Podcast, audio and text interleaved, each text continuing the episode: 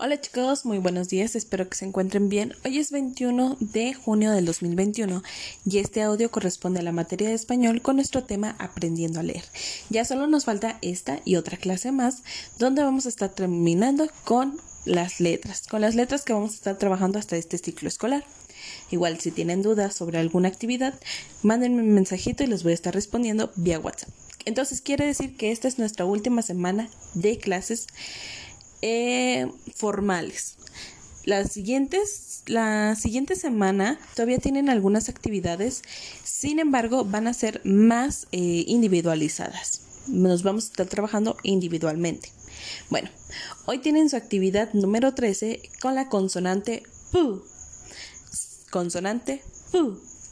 ¿Qué es esta consonante? Bueno, es aquella que tiene la, las palabras papá, la palabra mm, mm, pierna, perro. ¿Qué palabras ustedes conocen con la letra o con la consonante P?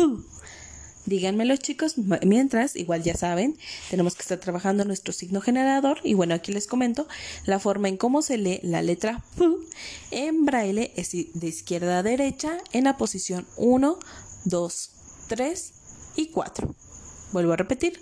1, 2, 3 y 4. Ese es como escribimos nosotros la letra F. Y bueno, eh, esa será su única actividad por el día de hoy. Cualquier duda que tengan, me pueden mandar mensajitos y se los voy a estar respondiendo vía WhatsApp.